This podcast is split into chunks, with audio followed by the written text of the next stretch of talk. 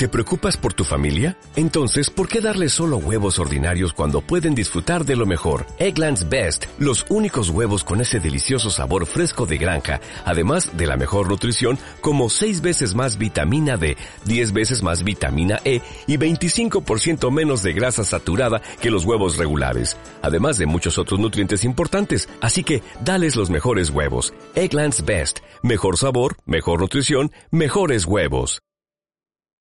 Le he contado muchas cosas a Rebeca de Inés, y ella mide su hermana Lili. Tampoco habla mucho con ella.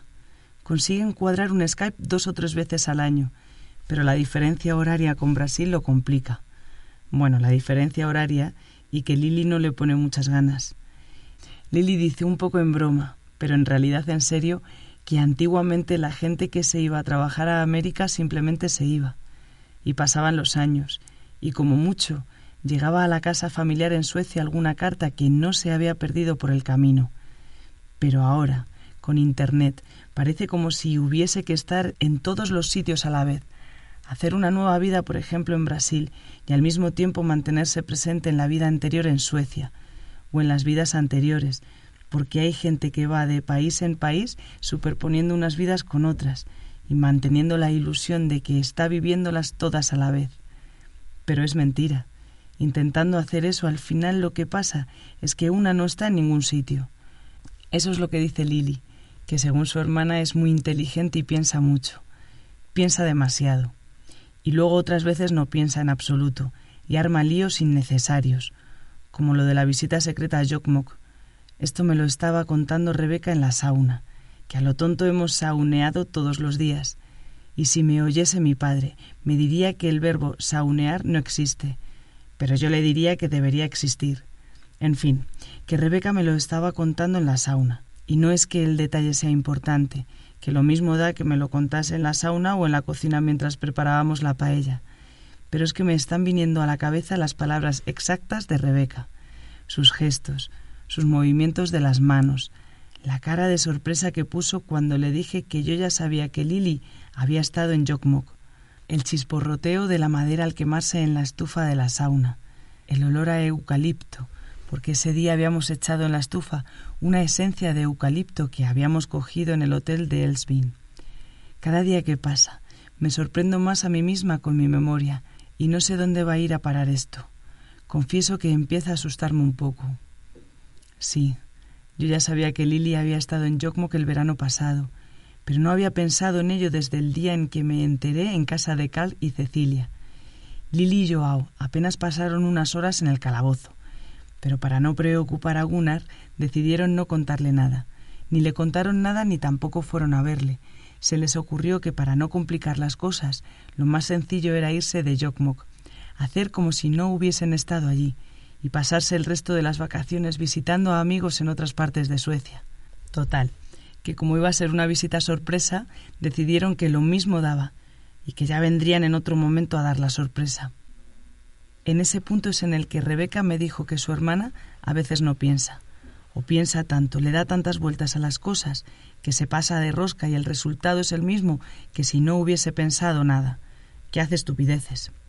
Rebeca se dio cuenta de que el plan de Lily de guardar la visita en secreto hacía aguas por todos los sitios y que su padre y su hermano se iban a enterar más pronto que tarde porque Jokmok es un pueblo, y ella de cómplice. Obviamente, Gunnar se había enterado el mismo día que yo, cuando vio la foto en la revista en casa de Carl y Cecilia, pero se había hecho loco y casi se había convencido a sí mismo de que esa chica no era Lily aunque había mirado y remirado las fotos doscientas veces, con la lupa que tiene en casa para leer los prospectos de los medicamentos y las soluciones de los crucigramas. En todo este tiempo no se había atrevido a enseñarle la foto a Rebeca por miedo a que fuese verdad, a que le dijese que sí, que Lily había estado en Jokmok sin avisar, pero con eso lo único que había conseguido es no quitarse la pregunta de la cabeza, hasta que el otro día explotó. Estaba muy alterado con el tema de los submarinos, escandalizado porque Rebeca no se enterase nada de lo que pasaba en el mundo, dando vueltas por la casa, enseñándole todos los preparativos que había hecho por si estallaba la guerra, sin parar de hablar ni de moverse, así que cuando por fin se quedó en silencio y se sentó un momento en la silla de la cocina a beberse el café, Rebeca aprovechó para decirle que se tranquilizase un poco. Error. Eso le alteró más aún. Y al verle así, Rebeca no podía quitarse de la cabeza la imagen de sus padres discutiendo cada uno a un lado de la puerta cerrada, de Gunnar llamando drogadicta a Astrid y marchándose de casa de un portazo. Gunnar volvió a dejar el café en la mesa. Abrió el cajón de los medicamentos y sacó la lupa y la revista con la foto de Lily. Le dio la revista a Rebeca y le preguntó si sabía algo de eso, pero antes de que pudiese contestar, ya había cogido otra vez carrerilla con el tema de la Tercera Guerra Mundial. El mundo al borde de la catástrofe y su pequeña Lily al otro lado del océano, si por lo menos hubiese podido verla y hablar con ella cuando estuvo en Jokmok.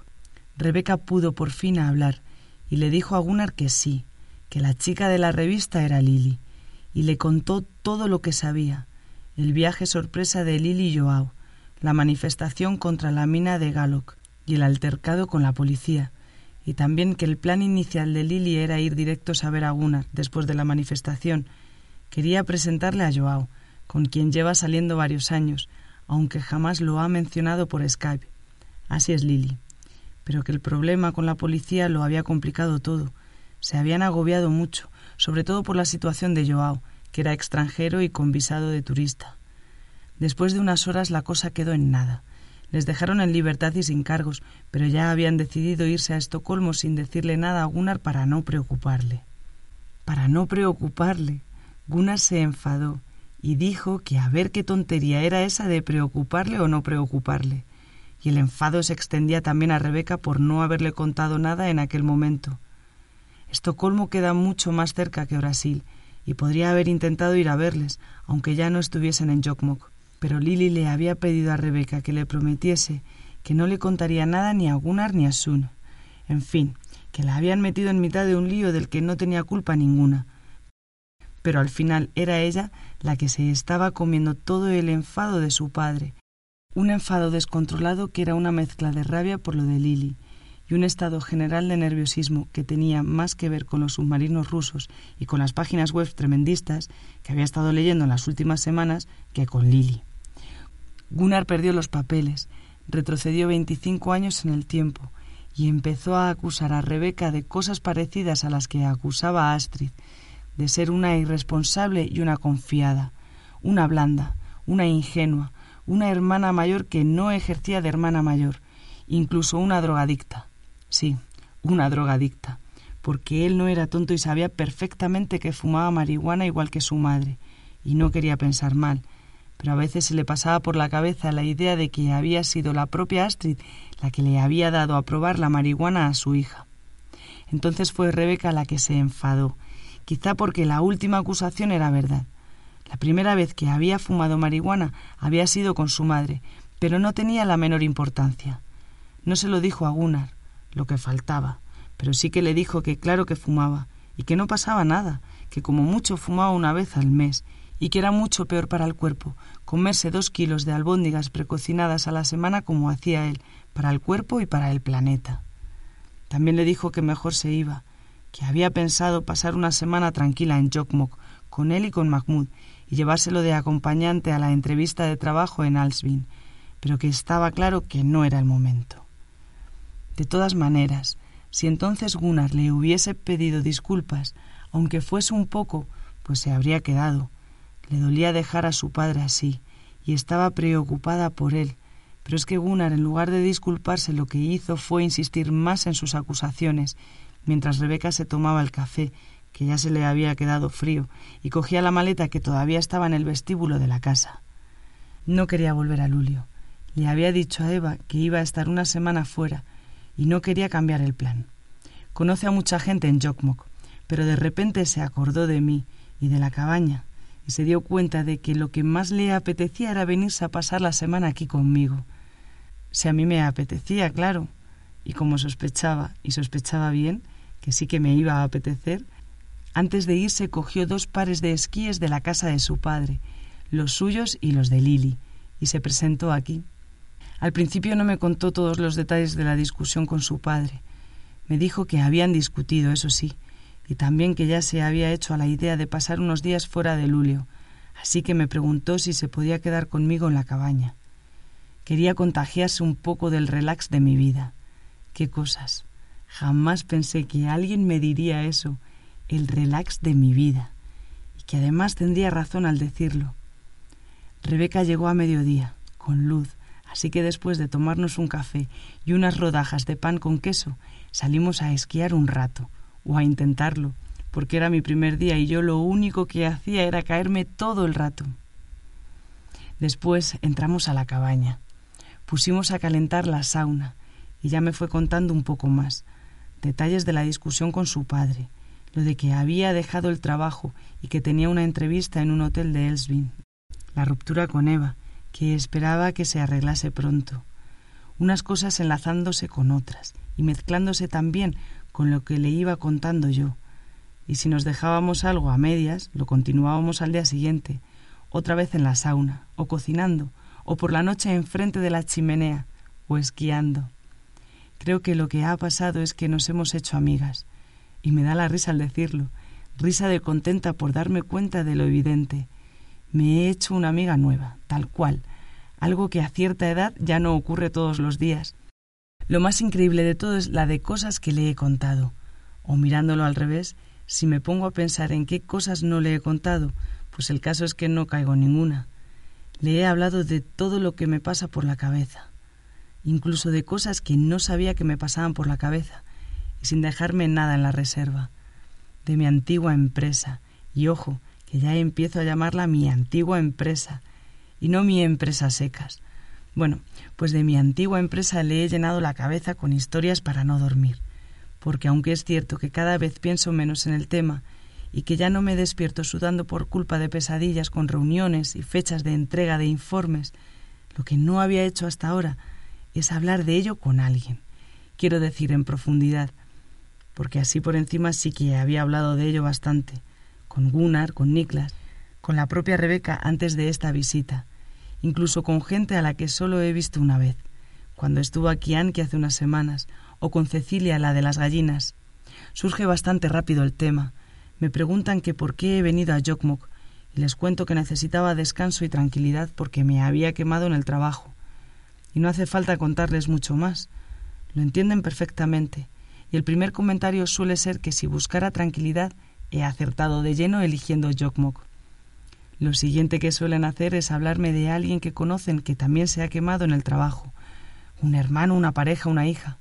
Parece que todo el mundo tiene a alguien cercano que se ha quemado en el trabajo. Es una epidemia, la nueva peste negra. Y por lo que me cuentan, me da la impresión de que es más habitual en Suecia que en España, pero también puede ser que aquí se lo tomen más en serio y busquen ayuda profesional con más frecuencia, no como yo, que salí huyendo para que no me diesen la baja y no verme a mí misma con la etiqueta de enferma mental puesta en la frente. Pero ¿a quién quería engañar? Rebeca lo captó rápidamente. Cuando le conté cómo fueron mis últimos meses en la oficina, mis charlas con el psicólogo de la empresa y mi decisión de dejarlo todo e irme me dijo Laura, tú lo que has hecho es salir huyendo como una cría de reno perseguida por un lobo. Pues sí, algo así hice, y me da la sensación de que he conseguido despistar al lobo. Lo mismo se ha hundido en el hielo por ser más pesado, y yo he podido cruzar el río helado con mis piernecitas de reno blanco. Porque si voy a ser una cría de reno, me pido ser una cría de reno blanco, de esas que parecen bolas de nieve con patas, He perdido de vista al lobo, pero me he alejado tanto de mi manada que ahora no sé si sabré volver. Rebeca se ha reído bastante según le iba contando lo absurdo de la mitad de las cosas que hacía en un día de trabajo cualquiera. Y digo la mitad por no decir el noventa por ciento. Los planes estratégicos de mejora, los controles de seguimiento, los indicadores de calidad, de calidad estimada y de calidad absoluta, las evaluaciones continuas o periódicas, puntuales o envolventes, los objetivos específicos y generales, fijos y variables, verdes, azules y rojos. En serio, teníamos objetivos verdes, objetivos azules y objetivos rojos. Sí, como las pistas de una estación de esquí. Eso nos dijo el coach que había venido con nosotros a una casa rural en la Sierra de Madrid. Nosotros éramos los seis jefes que a su vez dependíamos de la misma jefa y estábamos haciendo un fin de semana de training para cohesionarnos como grupo. Entre nosotros había uno, siempre hay uno, que le hizo al coach la pregunta que estaba esperando. ¿Y negros? ¿No hay objetivos negros como las pistas negras? Por supuesto que había objetivos negros. Faltaría más. Esos eran los más importantes y por eso les había reservado una diapositiva para ellos solos en el PowerPoint. Le hablé a Rebeca de todo. Una vez que empecé no podía parar. Se nota que no había hablado de esto en profundidad con nadie. Por ejemplo, de los correos electrónicos que nos enviábamos de un lado para otro cada vez más rápido para quitárnoslos de encima, de las llamadas al departamento de informática, porque el ordenador quería actualizarse y había que tener ochenta claves, del ruido, el ruido constante incluso cuando me habían asignado un cubículo individual, porque dio la casualidad de que justo debajo del cubículo estaba la máquina de café. Por supuesto, también le hablé, y mucho de mis últimas semanas allí, y del proyecto que terminó por fundirme los plomos, el de hacer converger la comunicación de las dos empresas fusionadas, la crisis de los últimos días cuando anunciamos que ya estaba listo el nuevo sistema de comunicación y resulta que no funcionaba nada. Recuerdo esas semanas como en una neblina, muy borrosas, y qué digo semanas, más bien meses, incluso un par de años metida de lleno en la neblina. Y mientras tanto, para descentrarme un poco más, atenta siempre al WhatsApp, por si me había escrito Jonathan, el irlandés, Sergio David, alguna de esas vidas paralelas que tenía en marcha. Entre todas esas vidas estaba la mía de siempre, mi vida, quedándose cada vez más arrinconada, con mi hermana, con mis amigos de toda la vida que se quejaban de que no había manera de verme el pelo, con miles de recuerdos de mis padres rodeándome pero sin tocarlos mucho. Bueno, en general, no hacía mucho caso a ninguno de mis recuerdos. Debe de ser por eso que ahora andan desatados, recuperando el tiempo perdido. Decir que hablar de todo esto con Rebeca ha sido como quitarme un peso de encima es quedarme corta. Es mucho más que eso sobre todo la parte de las vidas paralelas y de las mentiras. Las mentiras a mis amigos al decirles que me marchaba pronto, porque tenía que madrugar al día siguiente, y luego lo que hacía era irme a casa de Jonathan, con lo contentos que se hubiesen puesto si les hubiese contado que existía un Jonathan. Las mentiras a Marcos cuando todavía estábamos juntos, y se me metió en la cabeza ocultarle que había empezado a ir al gimnasio. Y cuando se empezó a notar, porque esas cosas se notan, y más aún en un cuerpo desnudo. Le dije que no sabía qué es lo que estaba pasando, que debía de ser que me estaba sentando bien la treintena. Mentiras casi siempre pequeñas, pero innecesarias y constantes, y también mentiras grandes, como la primera de todas, que seguramente no fue la primera, pero que a mí se me había quedado grabada así, como un punto de inflexión en el que algo se estropeó dentro de mí, cuando me lié con Carlos en el sofá de nuestra casa, con Marcos durmiendo en la habitación de al lado. Liarme con Carlos no fue ninguna mentira, fue algo muy verdadero.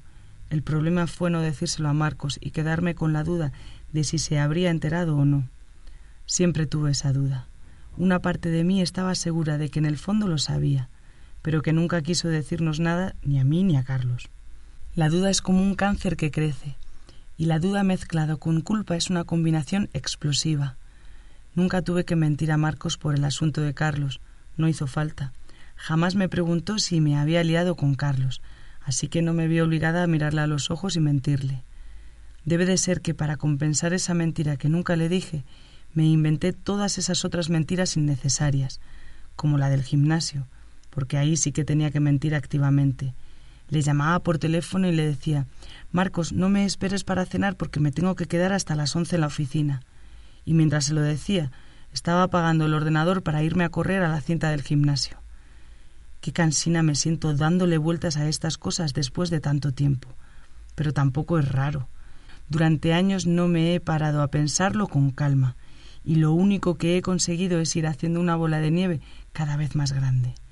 Pero ahora no es solamente que haya empezado a pensar en ello, que ya empecé hace unas semanas, mano a mano conmigo misma y la grabadora, lo increíble es que incluso he conseguido hablarlo con otra persona.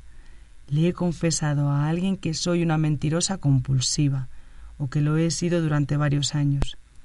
y Rebeca se lo ha tomado bien. No se ha marchado corriendo de mi casa, escandalizada por la clase de persona que soy. Todo lo contrario. Se ha alegrado mucho de que haya confiado en ella hasta el punto de hablarle de algo que llevaba tanto tiempo dentro de mí sin poder salir, y quizás por eso ella también se ha abierto tanto conmigo. O a lo mejor es al revés. A lo mejor fue después de que me contase lo de Eva que yo cogí confianza y me animé a hablarle de mis historias. No lo sé. Ha sido como un peloteo jugando al tenis primero despacio y con bolas cortas, y luego animándonos con bolas más largas, más fuertes y más complicadas. Y no sabría decir si empecé yo o empezó ella. Lo mismo da. El caso es que después de nuestra conversación peloteo de una semana, conozco mucho mejor a Rebeca, y también a Gunnar, y a Lily, y a Astrid, y a Eva. Tengo muchas ganas de conocer a Eva. Espero que lo arreglen y la conozcan Navidades, porque ese es el plan de Rebeca, arreglarlo y que Eva se venga unos días con ella a Jokmok en Navidades.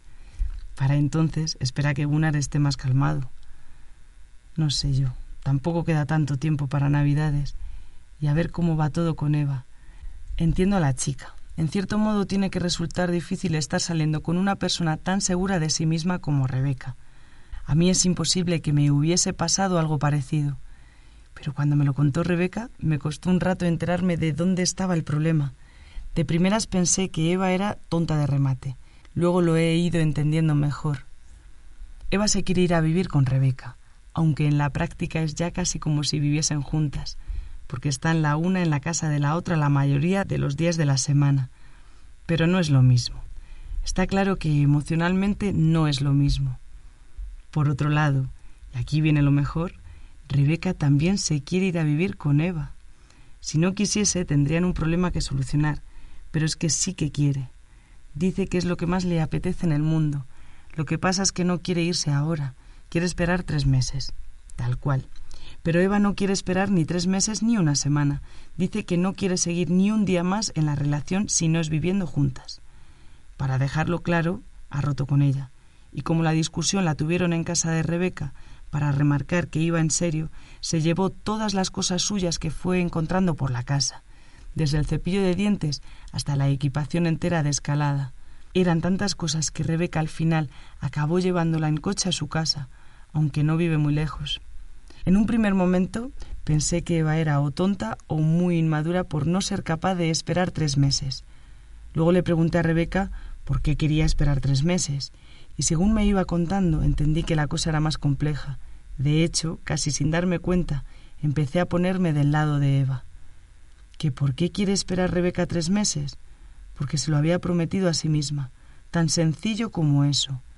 ¿Y en qué clase de persona se convertiría si no es capaz de cumplir siquiera las promesas que se hace a sí misma?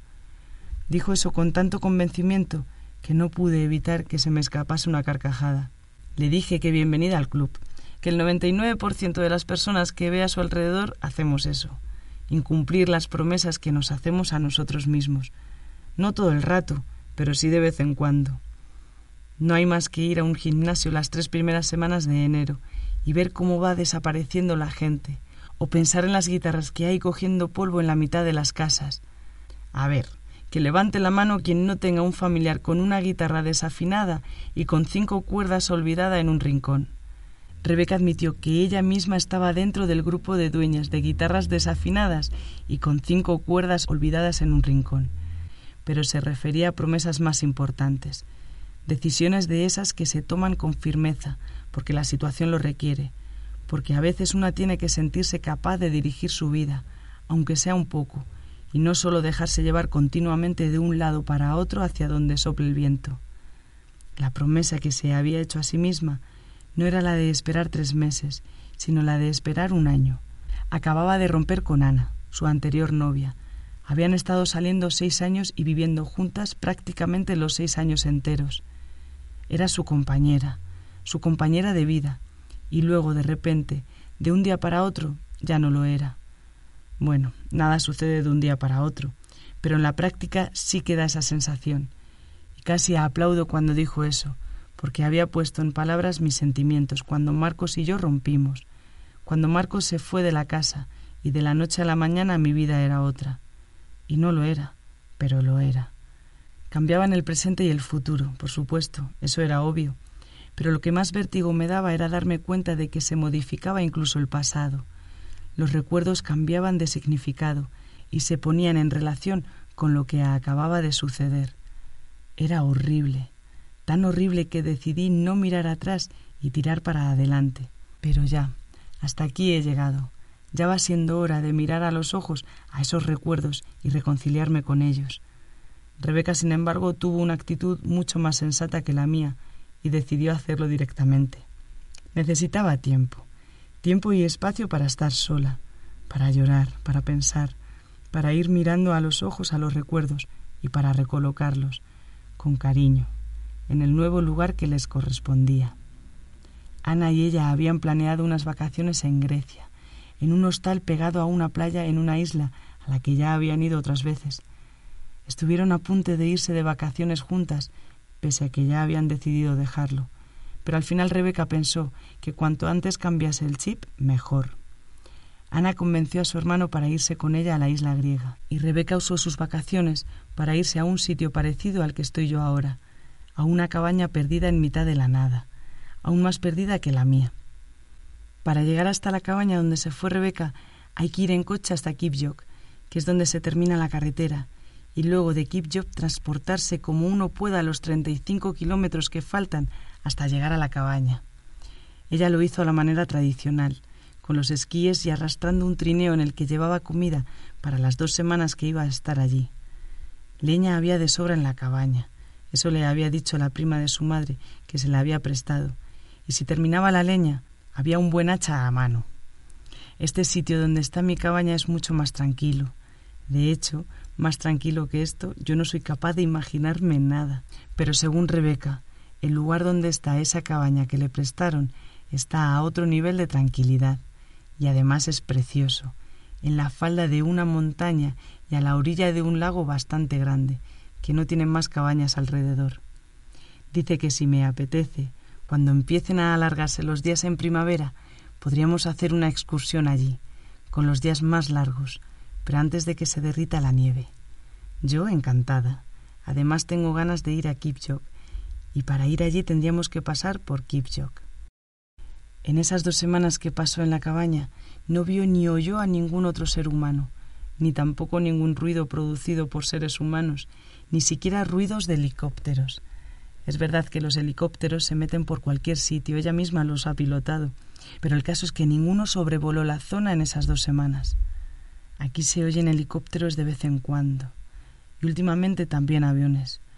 La zona de entrenamiento de la OTAN no está tan cerca como para que me pueda despistar y meterme dentro en una de mis excursiones con los esquíes, pero sí lo suficientemente próxima como para oír a los aviones que hacen maniobras y de vez en cuando ver alguno a lo lejos.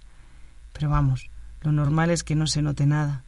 En verano se oía el ruido del agua del río, ahora ni eso y el silencio, se mire por donde se mire, ayuda a pensar.